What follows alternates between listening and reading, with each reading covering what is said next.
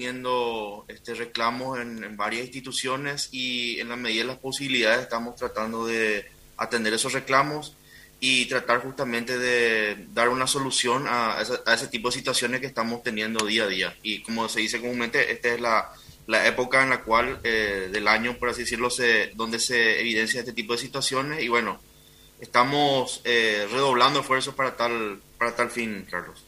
Eh, pero de todos modos hay una serie de cuestionamientos y críticas. Yo estaba mirando algo que escribió Miguel Marecos y decía, estamos por San Pedro, así trabajan los colegas y hay una fotografía están allá a la altura del techo, Víctor. Eh, dice, eh, para poner en condiciones la Escuela 7019 Vicente Iturbe, Distrito de General Aquino. Autogestión. Los docentes estamos en primera línea de la trinchera como los médicos ante el abandono del Estado en varias escuelas. ¿Se puede hablar de, de, abandono, Víctor? Hay una situación que es excluyente en este caso, Carlos, el hecho de que nuestro marco legal jurídico vigente, eh, digámosle, nos ata mucho de mano, ¿verdad? Yo te quiero dar un indicador que el año pasado, en el año 2021, aproximadamente 32 millones de dólares se invirtieron en infraestructura. De esos 32 millones de dólares que se invirtieron, eh, que evidentemente podemos, podemos discutir, podemos evaluar caso por caso, eh, gran parte de la inversión, 19 millones de dólares, eh, correspondieron a recursos destinados a través de los fondos del FONACIDE.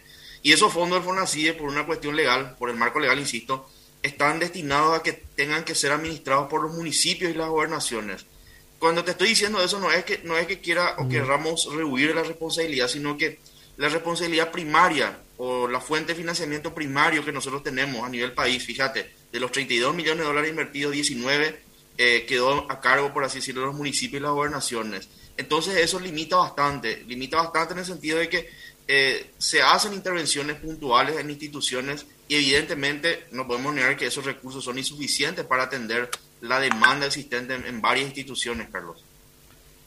Director, se tuvo bastante tiempo, digo esto porque estamos en plena pandemia, los chicos no fueron al, al colegio, a las escuelas. El problema fue siempre el tema presupuestario o no hubo esa predisposición para poder también arreglar las instituciones educativas. Yo le voy a dar un indicador que es bastante certero al respecto. La Dirección de Infraestructura del Ministerio de Educación y Ciencias tiene el presupuesto cero año a año. Y esa decisión no es una decisión este, ministerial, no es una decisión ejecutiva, como ustedes lo sabrán, una decisión a nivel presupuesto general de gasto de la nación.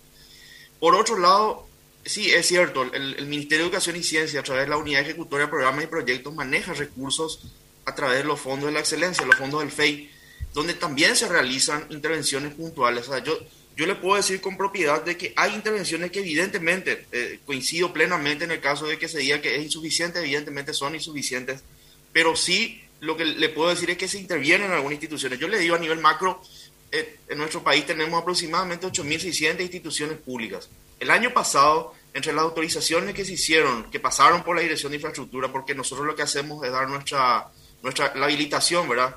Eh, la licencia pertinente para que los municipios y las gobernaciones realicen construcciones prácticamente entre, lo que es FONACIDE y lo que son este, los recursos destinados por la UEPP y recursos de emergencia que manejó el año pasado la Dirección de Infraestructura del MEC, prácticamente 1.630 instituciones este, se autorizaron, que es casi el 18, el 19% prácticamente, o sea, en el 18, 19% de las instituciones se realizaron intervenciones.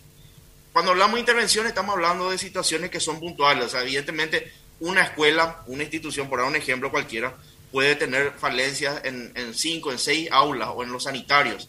Y de repente los recursos, insisto, porque son insuficientes, se, se invierten a lo mejor en dos o en tres aulas, ¿verdad? Lo cual evidentemente dista mucho de lo que necesitamos para estar en un estado óptimo. Pero lo que estamos haciendo justamente es tratar de atender los casos de emergencia, ¿verdad? Para poder este, autorizar y dar la, dar la venia correspondiente para que se puedan realizar este tipo de inversiones puntuales. Director, buenas tardes. ¿Usted sabía de la problemática edilicia del Ministerio de Educación antes de asumir el cargo? Claro, claro que sabía. uno no puede rehuir la responsabilidad y, es algo que, no, no, te lo digo que heredamos, pero una realidad que tenemos que afrontar. Claro, porque si usted lo sabía, usted se consideraba idóneo para el cargo que ocupa, ¿verdad? Sí, en efecto. Tengo mucha esperanza en, la situación de poder revertir este tipo de situaciones. Eh, realmente un gran desafío es eh, un compromiso bastante grande evidentemente la prioridad a nivel país debería ser justamente la educación y eso debe ir acompañado de la inversión edilicia, eso es algo categórico. Claro, porque vio que siempre los directores dicen, bueno, heredé, lo asumí, eh, como si no supiesen lo que iban a heredar. Sí, mira, yo, yo le doy un ejemplo, y, son indicadores objetivos. Yo asumí la dirección de infraestructura ya a fines del mes de noviembre, ya cuando el presupuesto estaba totalmente, este, eh, digámosle, aprobado prácticamente eh, aún así, vale la redundancia, asumimos este desafío y esperamos que para el año 2022 la planificación sea mucho mejor y que evidentemente podamos contar con mejores o con mayores proyecciones de recursos. Pero es cierto, asumimos este desafío justamente con la intención de tratar de cambiar y mejorar un poquitito la situación que tenemos. Pero hay una situación importante también que, que viene a colación con este tema. Y en ese aspecto yo creo que es un tema de análisis, es un tema de debate. Yo pienso que la, la concepción legal, el marco legal vigente, como está constituido hoy día la ley de FONACIDE, muchas veces nos ata de pies y manos y limita bastante. Y le voy a dar un ejemplo bastante claro al respecto. Si usted fuera administrador de recursos limitados y si usted tuviese recursos simplemente para reparar un aula, o si tuviese, y, versus construir un aula nueva o un baño, lo que sea, o ampliar una institución, ¿qué haría? En ese caso, el sentido común me dice que yo tendría que reparar la institución así como está y tratar de justamente mejorar lo que tenemos. Pero en muchos casos, los proyectos que remiten los municipios y las gobernaciones se basan justamente en realizar construcciones nuevas, que no digo que no sean necesarias en muchos casos, sino que en muchos casos entiendo que en un margen de prioridades existen necesidades, existen realidades, existen prioridades y existen urgencias, ¿verdad? Y muchas veces no atendemos la urgencia, o sea, me refiero a los municipios. Y es materia pendiente, creo yo, de que tratar de cambiar o revertir un poquitito el marco legal vigente porque eh, muchas veces las municipalidades y las gobernaciones no tienen un criterio o no tienen un profesional técnico para poder justamente entender cuáles son las realidades y cuáles son las urgencias. Esa es, esa es una cuestión prioritaria, creo yo.